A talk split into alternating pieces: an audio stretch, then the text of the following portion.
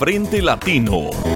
Hablando y educando sobre asuntos, temas y retos que enfrentan los latinos en Estados Unidos y en el mundo inmigración, política, economía, seguridad pública, educación, leyes, salud y tecnología, entre otros temas, para generar la discusión y reflexión entre la comunidad hispana, activando un Frente Latino. Hola, ¿qué tal? Escucha de Frente Latino. Los saluda su amigo y servidor Jorge Luis Sierra. En esta ocasión estaré con ustedes en el programa. Nuestro colega Víctor Castillo les manda muchos saludos.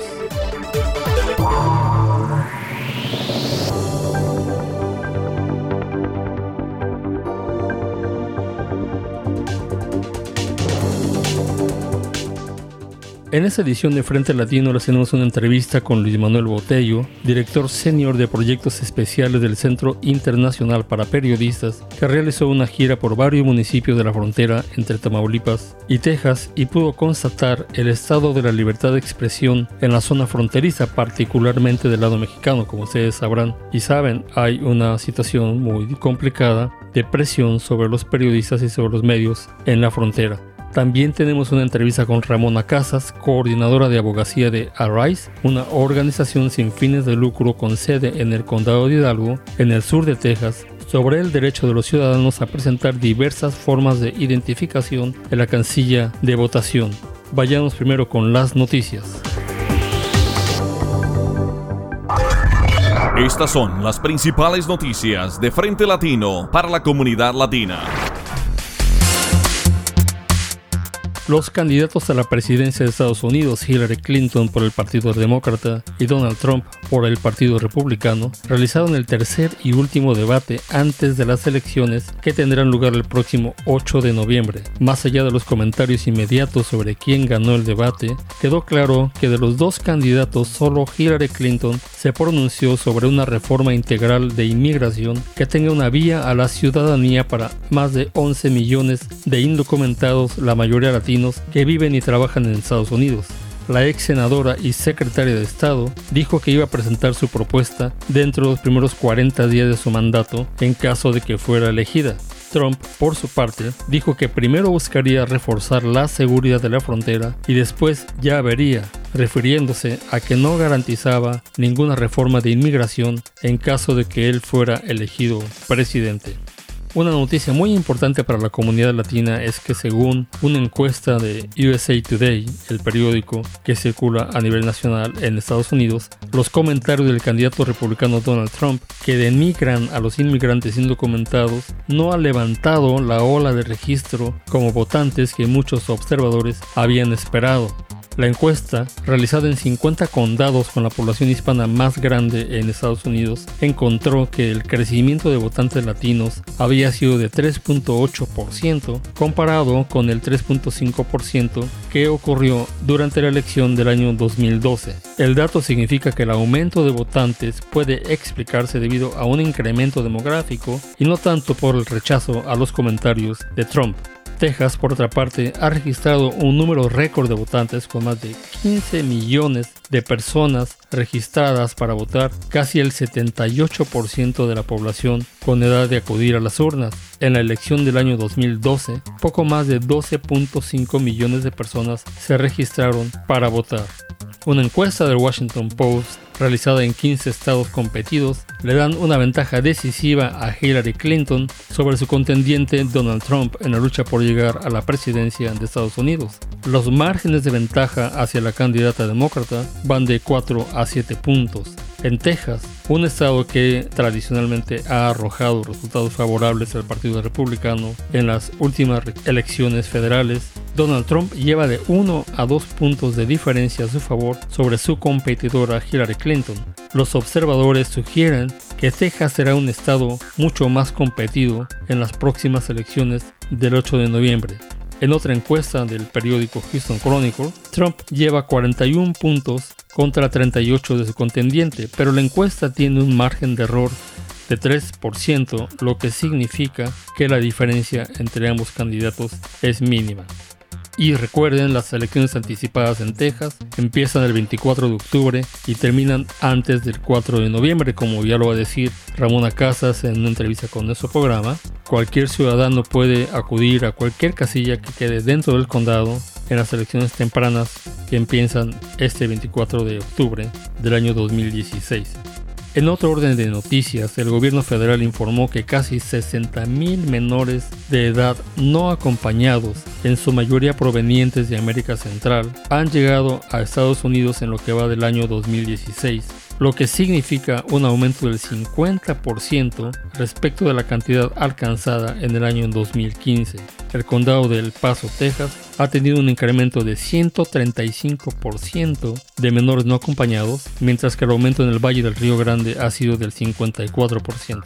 En Arizona, el sheriff del condado de Maricopa, Joe Arpaio, está acusado de desobediencia de una orden judicial luego de negarse a cumplir con la orden de un juez que le instruyó a abandonar sus prácticas discriminatorias en contra de la población latina.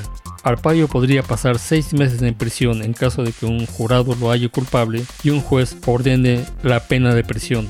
El caso de Arpaio se remonta a la denuncia que presentó un ciudadano mexicano en el año 2007 por haber sido arrestado durante nueve horas por la simple sospecha de que su apariencia indicaba que él podría ser un indocumentado o un criminal. Otros latinos se le unieron a la causa y el juez de la corte de distrito en Phoenix, Arizona, le ordenó al sheriff que cesara la práctica de detener a los latinos simplemente porque parecían sospechosos. Los oficiales del sheriff de Maricopa, además, tenían la instrucción de reportar a los ocupantes de los vehículos que paraban en las calles ante las autoridades de inmigración. Estás escuchando Frente Latino. Visita nuestra página web www.frentelatino.com o escríbanos un correo electrónico a buzón@frentelatino.com. Vamos a escuchar la entrevista que Luis Manuel Botello, director senior de proyectos especiales del Centro Internacional para Periodistas, concedió a Salama Radio el programa sobre tecnología digital, medios, periodismo y libertad de expresión. Como ustedes recordarán, el Centro Internacional para Periodistas es, un centro sin fines de lucro que tiene su sede en Washington y que ha desarrollado labor para mejorar la calidad del periodismo y promover el uso de las nuevas tecnologías con el fin de alcanzar una mejor información en prácticamente todo el mundo. El centro tiene actividades en Asia, en África, en América Latina y Luis Manuel Botello visitó esta semana parte de la zona fronteriza con Estados Unidos, particularmente en las ciudades de Matamoros y Nuevo Laredo en el estado vecino de Tamaulipas. Vamos con Salama Radio. Salama Radio.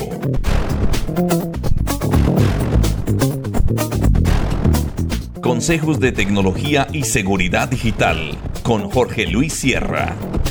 Bienvenidos de nuevo a Salama Radio. Estamos con Luis Manuel Botello, que es director de proyectos especiales del Centro Internacional para Periodistas que tiene su sede en Washington, D.C. Y sucede que Luis Manuel está de visita en la zona fronteriza entre Texas, Texas y México. Eh, quisiera preguntarte, Luis Manuel, ¿cuál es el motivo de la visita a esta zona fronteriza que has resultado, que, que has encontrado en tu visita a la zona fronteriza de México con Estados Unidos en Texas? Muchas gracias, eh, Jorge Luis. Mira, eh, la visita eh, se debe a una invitación que nos hiciera el consulado de Estados Unidos en Matamoros, en donde, como tú sabes, es una región de alto riesgo. Entonces hemos venido a, hablar con los periodistas, a, a tocar temas relacionados como como cómo hacer el periodismo en una región de alto riesgo, cuáles son los elementos que deberíamos siempre considerar. También al mismo tiempo eh, escuchar de ellos eh, un poco sobre los retos que enfrentan todos los días al cubrir eh, las noticias en, este, en esta región. Y, y, también había un interés muy grande en que se llame la atención del mundo sobre lo que está ocurriendo en la frontera, que como sabes es una, una región que es muy difícil, especialmente para los periodistas que cubren temas que, que, que, son conflictivos, pues por, por, por la misma, naturaleza misma de, de las cosas que ocurren en este sector. Entiendo que en toda tu experiencia periodística y como director de programas y de iniciativas que tú has instrumentado en diferentes partes del mundo, el riesgo siempre ha sido algo presente para los periodistas, pero ¿cuál es la diferencia que tú has encontrado entre esa región y otras en América Latina, como por ejemplo Colombia, Venezuela, Ecuador, Centroamérica. Sí, mira, yo creo que eh, eh, cuando en otros países los niveles de riesgo eh, en ocasiones yo veo que la tendencia ha ido bajando, no en las áreas donde hay una guerra, como en el Medio Oriente, ¿no? sino en, los países de América Latina, la tendencia sobre los, los ataques que vienen, por ejemplo, de gobiernos, eh, yo veo que eso ha ido bajando poco, pero en el área de la frontera todavía eh, persiste un, veo el, nivel de temor es real o sea es algo eh, que se vive todos los días prácticamente es algo que yo, por ejemplo, en, países como en Colombia eh, o en Brasil o incluso en Centroamérica, eh, existe un temor, pero no lo veo que sea tan constante y a veces hasta por por temporadas o a veces por sectores. Pero aquí en el área de la, frontera yo siento que el, temor por, por cubrir temas que puedan causar eh, niveles de violencia es permanente también siento que existe un alto nivel de autocensura que no, no, no he visto. O sea, se da mucho, pero, pero, pero aquí pareciera que es abiertamente reconocido y e incluso eh, aceptado prácticamente. O sea, que es algo que no lo he notado en otros países. En otros países eh, lo hacen también para protegerse, pero veo una actitud un poco más desafiante en que eso no lo deberían hacer. Pero aquí lo veo como que se ha adoptado como una práctica normal para sobrevivir, que es, es entendible. Eso es realmente preocupante. Y yo diría que, que, lo otro es que en esta zona, eh, debido a, a la cercanía con Estados Unidos, Existen periodistas que viven en México pero trabajan, eh, son freelancers para medios en español de Estados Unidos y viceversa. O sea, hay una mezcla que uno no sabe a veces, eh, eh, no es una región uniforme, es una región que tiene incluso dentro de ella misma pequeños sectores. Y eso no es fácil como quien dice, enfrentarlo, porque yo puedo estar en, eh, viviendo en, el lado de México, pero trabajo para un medio en Estados Unidos y yo no tengo el mismo nivel de riesgo que mi vecino, que vive, es periodista en el lado de México, pero trabaja por un medio de México, a pesar de que viven, son vecinos. Los niveles de riesgo son diferentes. Entonces, eso eh, hace que, que sea una región compleja y que por lo tanto requiera eh, casi que atención individualizada, eh, dependiendo del tipo de, medio, dependiendo del tipo de periodista, dependiendo eh, de dónde se desplaza, dónde vive y cómo se mueve. Y eso hace que sea una región única donde se hace ese tipo de periodismo. recientemente del lado, del lado mexicano ha habido elecciones y han cambiado dos gobernadores, uno en Coahuila y el otro en Tamaulipas. De los cinco estados que hay en la zona fronteriza mexicana, y del lado de Estados Unidos, bueno, como tú sabes, están las elecciones del próximo 8 de noviembre.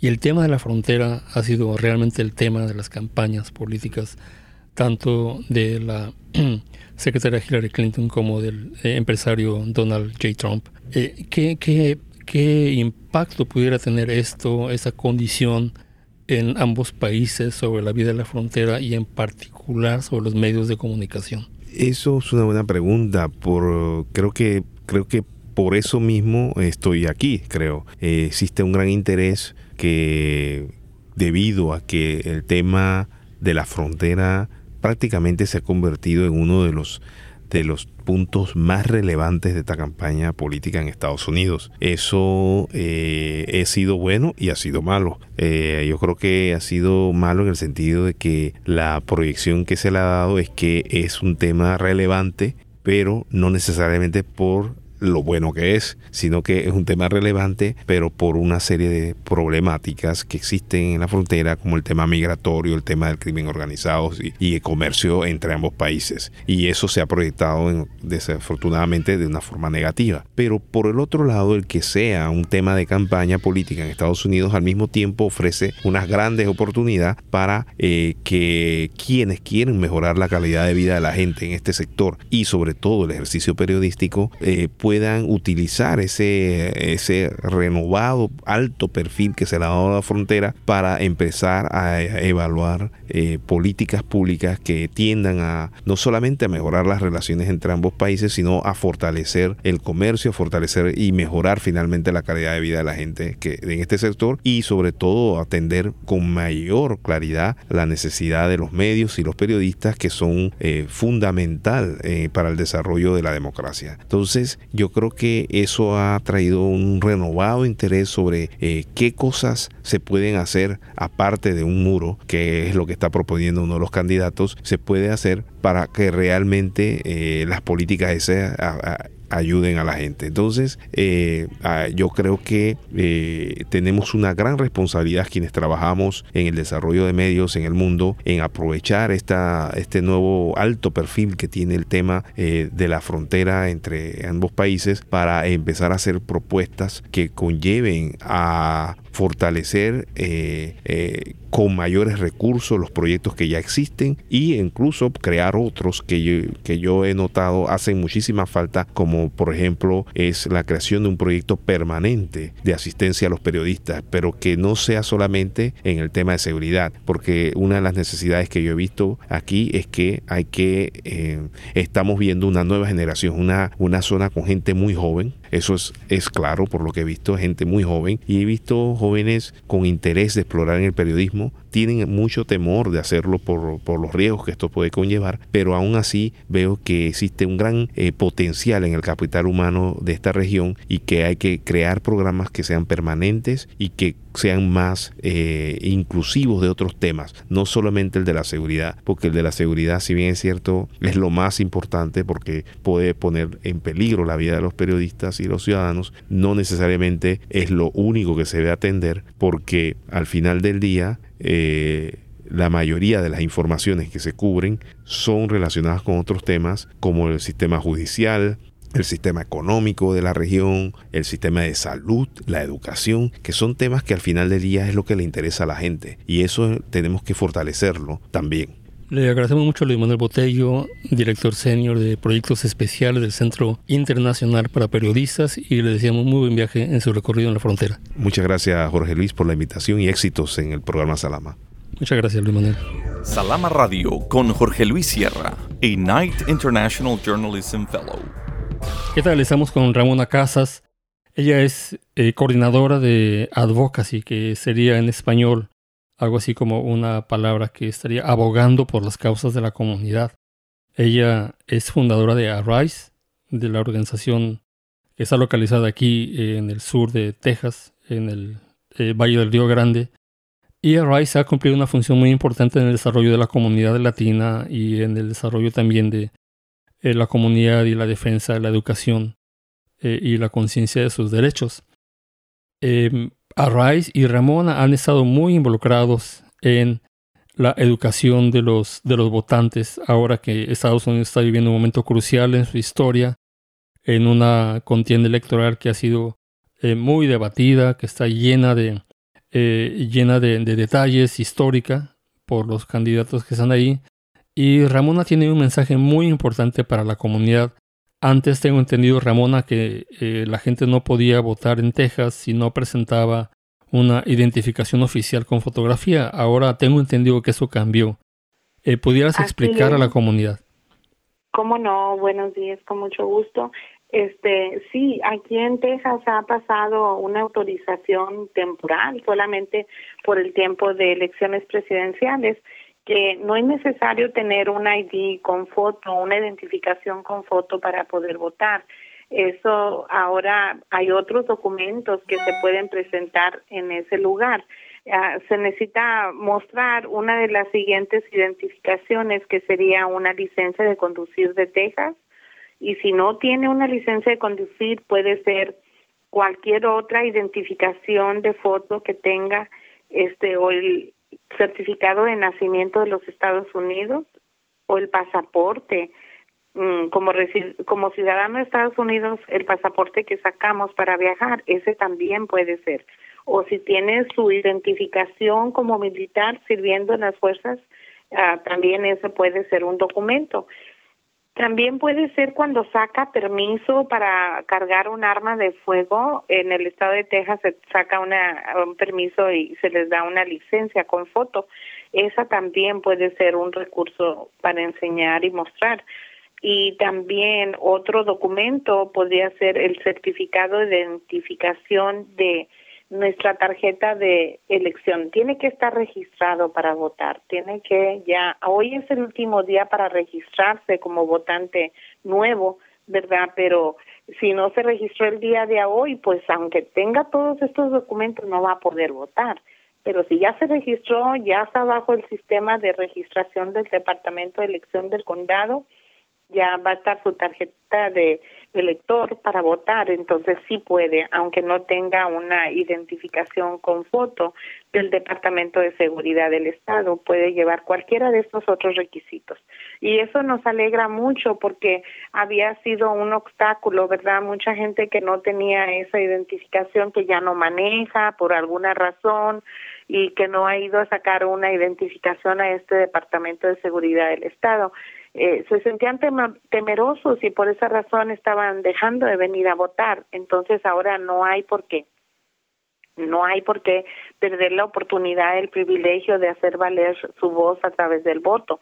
Les invitamos y les uh, pedimos que se acerquen a las urnas ahora que viene ya el voto temprano. Entonces esto va a ayudar a que su voz sea escuchada y que pueda este ejercer su voto.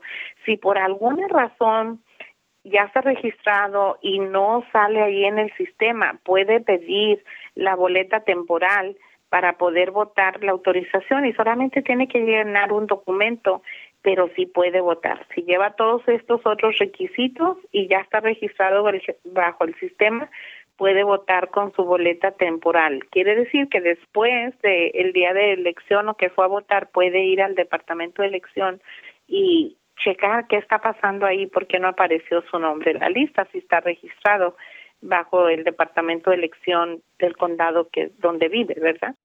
Claro, le recordamos al auditorio que estamos hablando con Ramona Casas, ella es coordinadora de abogacía de Arise, la organización que defiende los derechos de las comunidades y los inmigrantes en el sur de Texas, eh, concretamente en el condado de Hidalgo, en el Valle del Río Grande.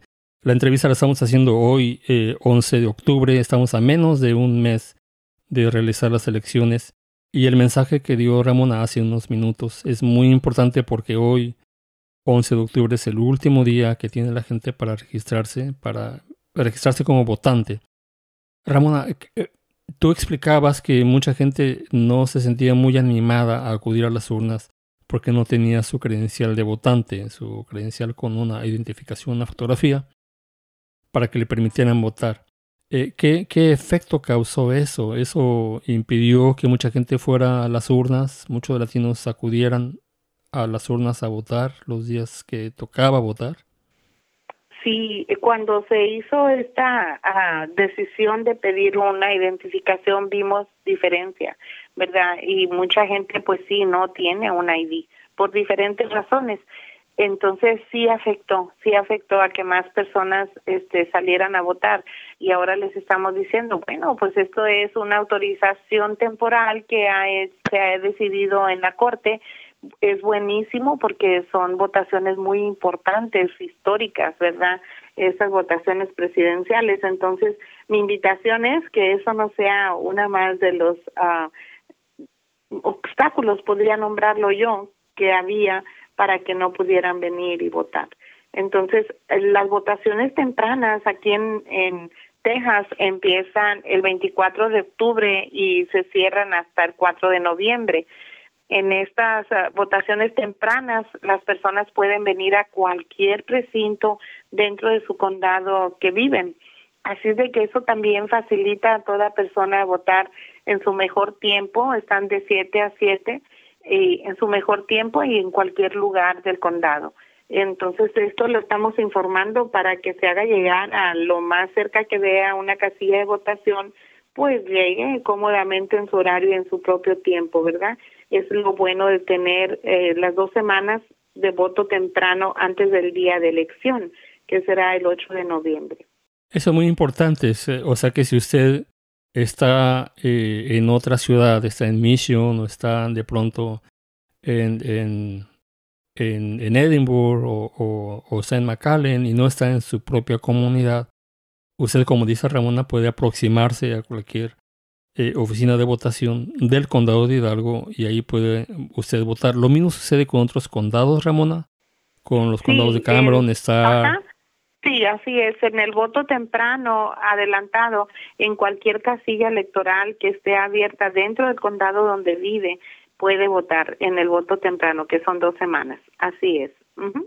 Y bueno, ya sabemos que eh, también toda persona que tiene la edad para registrarse, ¿verdad?